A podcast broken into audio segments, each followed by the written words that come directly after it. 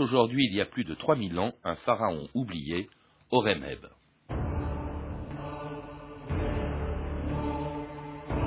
Tu es le maître et le régent de tout ce qui entoure le soleil, Horemheb, aimé d'Amon, seigneur des trônes du double pays, qui réside à Karnak. Inscription sur le temple de Karnak.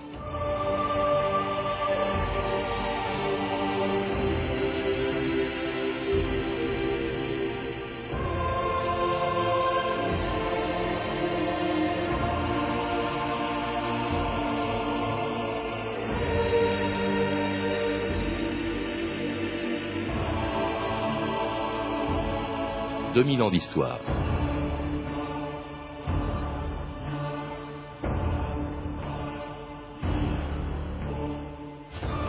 Beaucoup moins célèbre que Khéops, Hatshepsut, Akhenaton, Toutankhamon ou Ramsès II, Horemheb fut pourtant un des plus grands souverains d'Égypte, arrivé au pouvoir à une époque cruciale de son histoire, quand elle était menacée à l'extérieur par les Hittites et à l'intérieur par les désordres et l'état désastreux des finances que lui avaient légués ses prédécesseurs, ce général, devenu pharaon, a refait de son pays une des plus grandes puissances de son temps.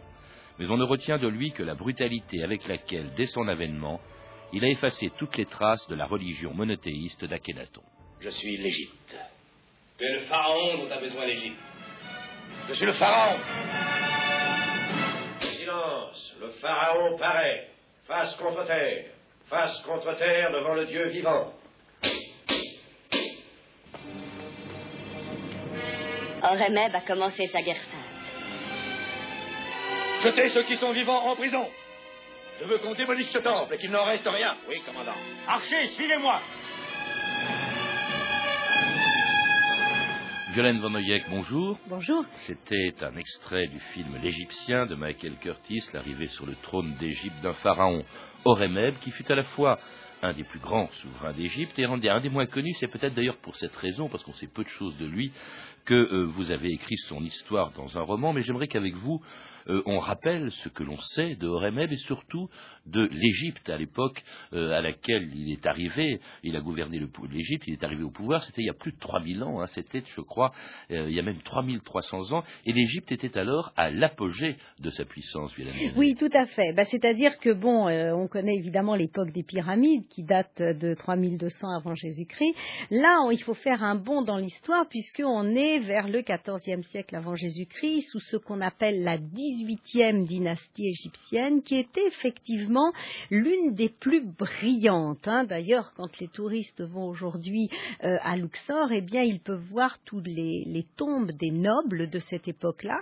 Et euh, dans la vallée des rois, eh bien, il y a de très très nombreux souverains de la 18e dynastie qui ont été enterrés, dont d'ailleurs Horemheb, hein, bien sûr, puisqu'Horemheb a eu deux tombes. Donc, c'est un souverain effectivement essentiel, essentiel non pas seulement sous son règne de souverain, mais également parce qu'il a été un général qui a sauvé l'Égypte à maintes reprises. Qu'on rappelle, quand je vous ai parlé de la puissance de l'Égypte, elle va bien au-delà de euh, l'Égypte des pharaons, puisque euh, l'Égypte a sous tutelle une quantité de royaumes, qui d'abord au sud, il y a la Nubie, euh, et puis au nord, en Asie, il y a des quantités de royaumes qui étaient sous sa tutelle la Nubie, euh, le Mitanni, le, le Mitanni, euh, il y a la, le pays de Canaan, hein, l'actuelle Palestine, il y a la Phénicie qui est, qui était, euh, qui est l'actuel Liban, euh, l'Amourou, et alors il y avait le Mitanni aussi, donc euh, qui était le nord de l'Irak à peu près. Tout mais ça c'était des royaumes quand même, mais qui étaient euh, sous tutelle égyptienne. Alors, ce que, tous les, les, royaumes que vous avez cités se situaient dans ce qu'on appelait l'Asie. Hein, à l'époque. Et donc, il y en avait qui étaient du côté égyptien, et il y en avait qui étaient contre l'Égypte. Alors, euh, les alliés, on va dire, étaient tributaires, c'est-à-dire qu'effectivement, ils versaient des tribus, des redevances régulièrement à l'Égypte. En échange, les Égyptiens leur assuraient une protection, et puis il y avait des peuples qui étaient contre les Égyptiens, et les plus connus et les plus redoutables à cette époque, c'est évidemment les Hittites. Je te demande pardon, Akhenaton, d'interrompre tes prières, mais c'est très urgent commandant en chef ne me doit pas d'explication. Sinoué vient de rentrer du royaume des Hittites. Ils préparent la guerre contre nous. Ils ont réussi à faire un nouveau métal. Et cette épée en est la preuve. Elle coupe nos armes de cuivre comme le couteau tranche la chair. Ils veulent richesse, esclaves, puissance. Et avec ceci, ils les obtiendront. À moins qu'on ne frappe les premiers et qu'on détruise leurs villes, leurs mines et leurs forges. Ne vois-tu pas qu'une guerre unirait notre pays, Akhenaton Et que toutes les factions se réconcilieraient pour lutter contre l'ennemi commun? Il faut écouter Oremeb. C'est Aton que je dois écouter. J'enverrai aux Hittites un message pour leur demander quelles sont leurs intentions. Merci d'être venu. C'était un autre extrait du film égyptien dans lequel apparaît justement le général Horemheb. Alors là, c'est sous Akhenaton, mais en fait, euh, lui-même appartenait, n'était pas un, noble, il n'appartenait pas à la famille royale, mais c'était un militaire, c'était même une dynastie, enfin une famille de militaires, la famille d'Horemheb. Est-ce qu'on sait d'abord où et quand il est né Alors, on ne sait pas exactement euh, où il est né, euh, certainement euh, aux environs de Thèbes, peut-être à Armand, mais toujours est-il qu'effectivement, il avait dans sa famille d'autres militaires, qu'il s'est très tôt distingué comme simple soldat hein, sous Aménophis III, puisqu'il a commencé à se distinguer sous le, le règne d'Aménophis III, et petit à petit, il a gravi les échelons. Et il est devenu un des personnages indispensables vraiment à l'Égypte. Alors, vous savez, à l'époque, euh, par exemple, de Toutankhamon, il y avait deux personnages importants. Il y avait euh, qui est peut-être le père de Néfertiti et qui s'occupait de toutes les affaires intérieures et il y avait Oremeb, son complice en quelque sorte, qui s'occupait de toutes les affaires extérieures. Et dans l'extrait qu'on vient d'entendre, très intéressant et très juste, eh bien Oremeb euh, montre à Akhenaton qu'il y a des menaces incessantes qui viennent de l'extérieur. Akhenaton n'en a cure et ça c'est vrai puisqu'il refuse de voyager et il se consacre au culte d'Aton. Et Oremeb est le seul à prendre l'armée égyptienne, à recruter euh, des mercenaires, à les entraîner et à partir euh, à l'assaut de l'ennemi pour se battre contre des Hittites. Contre, alors le royaume des Hittites se trouve en Anatolie, dans l'actuelle euh, mmh. Turquie, euh, et qui avait inventé le fer. Hein. Je ne sais pas si à l'époque, est-ce que ça faisait partie de l'armement des Égyptiens? C'était ah, uniquement les Hittites? Alors, vous savez, les Égyptiens avaient euh, la curiosité et l'intelligence de prendre souvent ce qu'ils trouvaient chez les autres. Ça a été le cas quand ils ont combattu contre les Grecs et également contre les Hittites. Et ils ont adopté les armes plus performantes qu'ils trouvaient, ne serait-ce que l'arc, par exemple. Ils avaient un arc était très très raide et l'arc, ce qu'on appelle l'arc flexible, eh bien, euh, avait été euh, adopté euh, quand, ils avaient combattu contre les Grecs. Donc ça a été le cas pour les Hittites. Ils ont effectivement pris également des armes qu'ils ont trouvées dans l'armée hittite. Il faut savoir que les Hittites avaient eu un, grand déclin. Les Hittites avaient pratiquement complètement disparu. Mais là, de nouveau, la force hittite était vraiment à son maximum et c'était sans doute les, plus grands adversaires l'Égypte. Il profite peut-être aussi de l'affaiblissement de l'Égypte à l'époque des rois ou des pharaons sous lesquels Remeb a servi. Vous avez cité Aménophis III, dont on disait qu'il était vraiment euh, un, pharaon très nonchalant, aimant beaucoup les femmes, vivant dans sa capitale, euh, à Thèbes, mais sans beaucoup se préoccuper des affaires extérieures. Et alors il y a son fils, euh, Akhenaton, qui lui va mettre en place une religion nouvelle. On l'a évoqué déjà à cette antenne, je voudrais que vous nous le rappeliez, Vienne Van Eyck, parce que c'est vraiment, on dit souvent que c'est le culte d'Aton, c'est-à-dire le soleil, c'est la première religion monothéiste de l'histoire. Alors, je vais juste vous rectifier un tout petit peu. Aménophis III, que l'on compare quelquefois à Louis XIV, a eu un très long règne. Pendant une partie, ans, oui. voilà, pendant une partie de son règne, il a été extrêmement compétent, et puis il se trouve qu'il avait, euh, il était très affaibli par la maladie, par la vieillesse aussi, et donc effectivement, à la fin de son règne, heureusement que Horemeb était là. Mais enfin, il a quand même eu un, règne positif, on va dire, dans sa, dans sa totalité, dans sa globalité. Un grand bâtisseur également.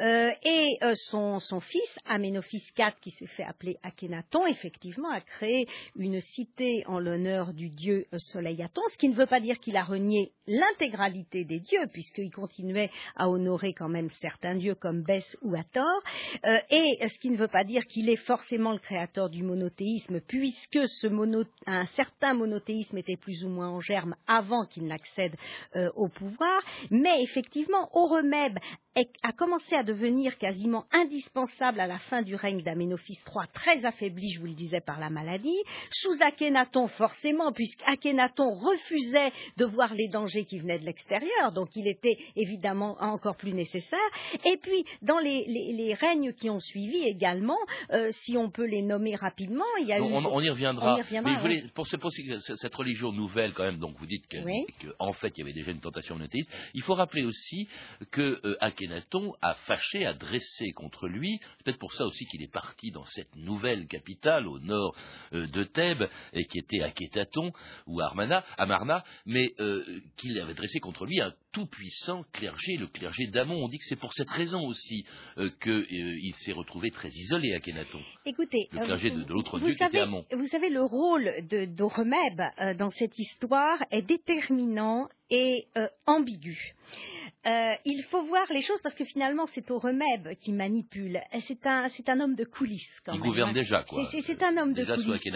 Avec Haï, comme je le disais, donc euh, lui qui s'occupe des affaires intérieures, il, gouverne déjà. Il est déjà là, il prend déjà les décisions. Alors voyons ce qui se passe effectivement avec le clergé d'Amon. Aménophis III est très mécontent euh, du rôle de la puissance que prend progressivement le clergé d'Amon. Les grands prêtres de Karnak deviennent vraiment trop puissants et gouvernent quasiment à la place du roi. Alors, certes, à l'époque, le roi gouvernait avec le clergé, mais là, c'était trop. Donc, Amenophis III avait déjà eu tendance à s'éloigner un peu du clergé d'Amon. Euh, son fils, Akhenaton, en bâtissant une cité en Moyenne-Égypte et en voulant diriger en Moyenne-Égypte, s'éloigne encore davantage, bien évidemment. Mais Horemeb, au départ, ne voit pas ça d'un mauvais œil. Il a même plutôt tendance à le conseiller. C'est seulement plus tard qu'il va prendre conscience que le clergé d'Amon euh, est au bord de la révolte et de la colère, et effectivement, il se rend compte aussi que ni le peuple, ni les courtisans, ni les fonctionnaires n'acceptent ce déménagement et ce changement de religion. Et va tourner sa tunique, en quelque sorte, et euh, il va donc euh, euh, s'éloigner d'Akhenaton et progressivement revenir vers le clergé d'Amon. Au point qu'on le soupçonne même d'avoir éliminé ou comploté contre Akhenaton. J'aime Akhenaton autant que j'aime mon bras droit. Mais si mon bras était gangréné, sans hésiter, je le couperais. Tout comme Akhenaton doit être coupé de l'Égypte. Dites-moi une chose. Qui lui succède sur le trône? Qui d'autre que celui qui commande les armées qui sauveront l'Égypte? Et en fera à nouveau la plus grande puissance au monde. Oui. Horemeb. Ils t'ont dit comment ils pensaient avilir le trône? Oui, ils m'ont dit qu'Oremeb serait le pharaon. Oui, et c'est moi qui serai sa reine. Je lui ouvre la porte de ma chambre ce soir, et demain notre mariage sera proclamé dans les temples des anciens dieux. Je vois. Un bon plan. Ce mariage rendra Horemeb acceptable à son peuple. Et ce mariage sera celui de Horemeb avec Moutenejmet, hein, qui était la belle-sœur, je crois, d'Akhenaton. Mais Horemeb n'arrive pas, contrairement à ce que ce film le laisse entendre, n'arrive pas tout de suite au pouvoir à la mort d'Akhenaton. Il y a eu entre-temps trois autres pharaons, Violaine Monoyek. Oui, alors à la mort d'Akhenaton, effectivement, règne Sémenkaré, qui est un des fils d'Aménophis III, qui a un, court règne, et puis vient quelqu'un que l'on connaît davantage, qui est Toutankhaton, qui devient euh, Toutankhamon. Et suite à euh, ce court règne aussi de Toutankhamon, eh bien, règne Haï, un pharaon que l'on connaît mal, qui a pourtant aussi, lui aussi, sa tombe dans la, dans la vallée de l'Ouest, dans la vallée, à côté de la vallée des rois. Donc Haï, qui est peut-être le père euh, de euh, Nefertiti, et vient enfin, à la fin de ce qu'on a appelé. La femme de voilà, la femme de, d'Akhenaton. La, femme d'Akhenaton. Et à la fin euh, de la dynastie, ce qu'on appelait la fin de la 18e dynastie, arrive donc, règne enfin Horemeb. Donc vous imaginez que quand il prend le pouvoir, il n'était plus très jeune, bien sûr. Mais alors, Horemeb, qu'est-ce qui fait qu'il est légitimement pharaon? Parce qu'il n'appartient pas à la famille, justement, à cette 18e dynastie. C'est un roturier, vous l'avez dit, Violaine Van c'est un, général brillant, mais il n'a aucun lien de sang, si je puis dire, avec ses prédécesseurs. Alors, là encore, euh, il y a l'histoire officielle et ce que l'on soupçonne, mais euh, ce que l'on soupçonne quand même d'une manière euh, très forte. Alors, si vous voulez, Horemeb s'est rendu petit à petit indispensable, ça on l'a compris, puisque c'était le seul à protéger l'Égypte de, l'adversaire. Il s'est rendu petit à petit indispensable. Il a épousé Moutenejmet, euh, qui est la sœur de Nefertiti, donc la belle-sœur d'Akhenaton. Est-ce par intérêt tous ces mariages. Oui. mais enfin bon, en tous les cas, à partir du moment euh, où il l'épousait, il rentrait quand même euh, par, mariage dans la famille royale. Euh, c'est ça qui nous intéresse. Est-ce que c'est par simple calcul ou pas? C'est difficile à dire. Hein la fille était apparemment beaucoup plus jeune que lui. Elle avait peut-être de l'admiration pour le militaire, qui, comme tout militaire à l'époque, était quand même habitué à la vie des camps, donc une vie un petit peu rustre. Bon, alors calcul ou pas? Bon, toujours est-il qu'il arrive donc au pouvoir et que, en quelque sorte, il acquiert une légitimité grâce à ce mariage, mais, mais, mais reste quand même le mystère, et là quand même on est obligé de l'évoquer très très rapidement parce que c'est essentiel pour sa prise de pouvoir, euh, la disparition euh, de Toutankhamon, peut-être, on l'a dit, c'est pas du tout impossible qu'il ait été impliqué dans la disparition de Toutankhamon, et en tous les cas, il est plus que probable qu'il a été impliqué dans la disparition de l'épouse de Toutankhamon qui survivait à son, à son mari. Euh, et euh, là, eh bien évidemment, ça lui a permis à Haï et à lui de succéder donc à Toutankhamon. Voilà. Et ça, c'est en 1321, je crois, avant, le Christ. Alors, euh, surtout, je vous en supplie, ne donnez pas de date précise à cette époque. Il y a des marges d'erreur d'une trentaine d'années. Hmm. Donc, on est effectivement au XIVe siècle c'est-à-dire quand même plus de 3300 ans. Alors il prend, quand il arrive au pouvoir, quand il devient pharaon, il prend le contrôle d'une Égypte qui est quand même dans une situation euh, tout à fait désastreuse, en pleine anarchie à ce moment-là, Violaine Van Alors, écoutez, forcément, on a eu donc le règne d'Akhenaton, on a eu des petits, entre guillemets, des petits pharaons qui ont succédé. Il faut reprendre l'Égypte en main. C'est une Égypte euh, qui n'est pas en pleine décadence, attention, hein, elle est encore très riche, les caisses de l'État sont pleines, euh, elle est puissante. Euh, certes, il y a beaucoup de corruption, il y a beaucoup de choses à régler, beaucoup de problèmes à régler. Et c'est vrai que Horemheb va se montrer, alors que c'est un militaire, on ne l'attend pas finalement hein, sur le trône d'Égypte, il va se montrer finalement assez compétent.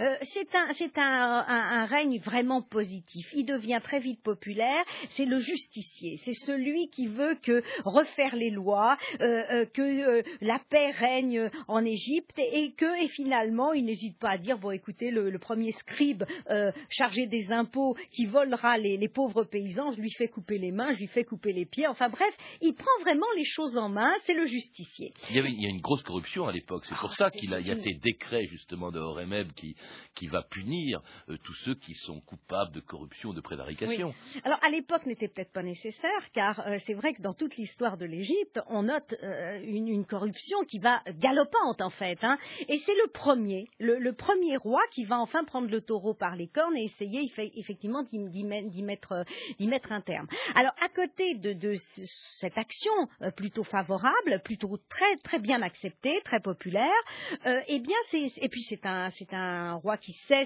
qui, qui est ferme, qui sait se faire obéir. Il construit aussi beaucoup, mais malheureusement, à côté, il va aussi beaucoup détruire. Détruire tous les temples, en fait, consacrés à Aton, à Akhenaton.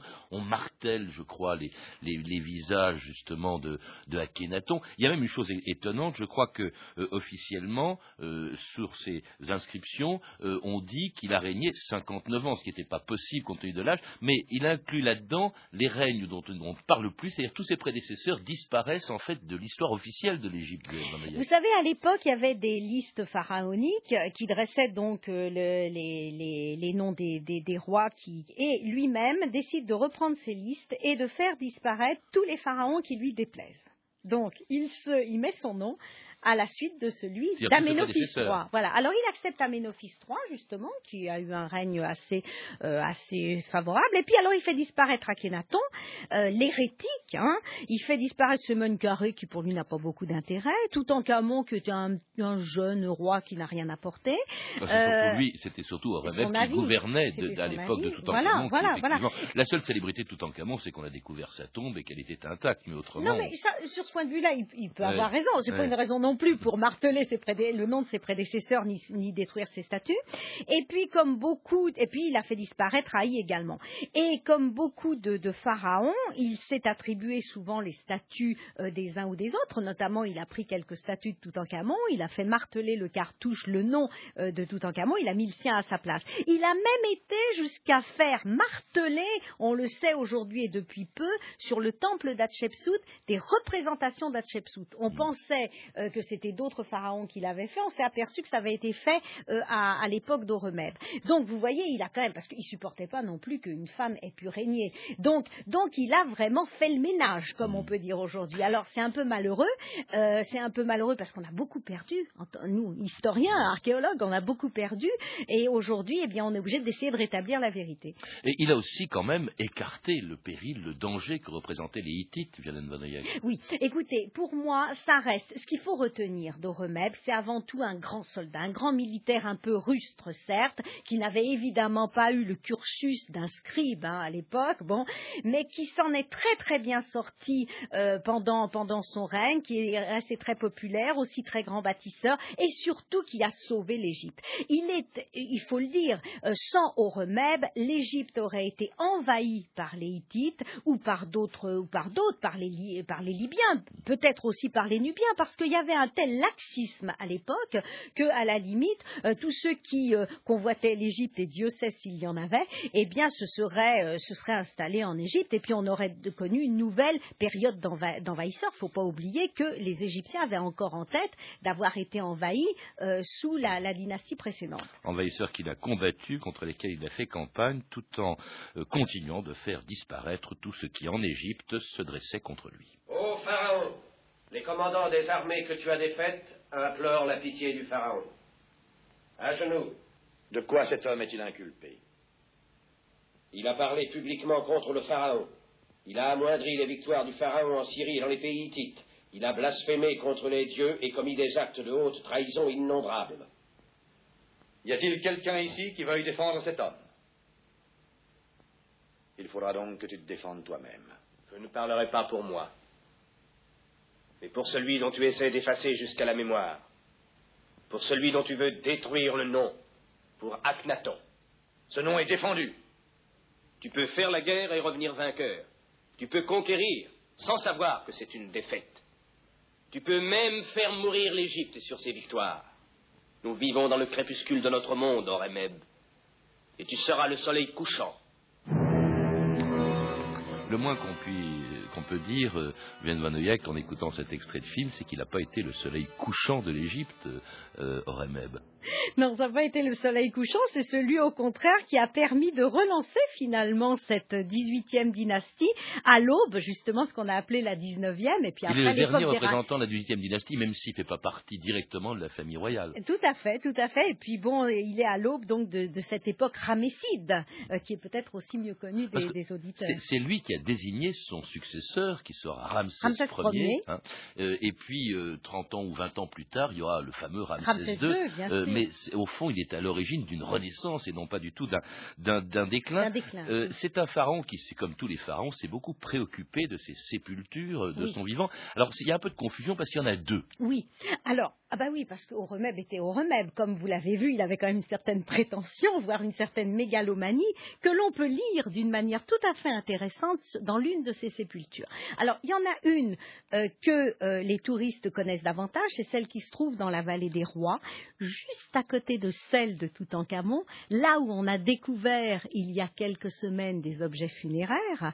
Euh, et donc cette sépulture est magnifique. Elle représente le roi avec des divinités. Les peintures sont sur fond bleuté extrêmement bien conservée, actuellement en cours d'aménagement, fermée encore au public pour quelque temps, mais elle va réouvrir.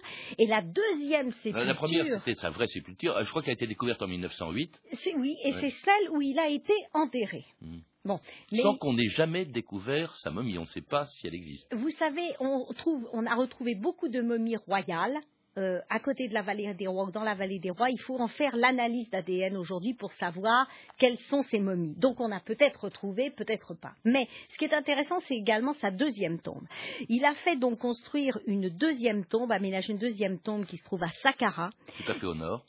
Exactement, qui est en fin de restauration, faite, une restauration faite par une équipe hollandaise qui a fait un travail fabuleux, fermée au public évidemment actuellement.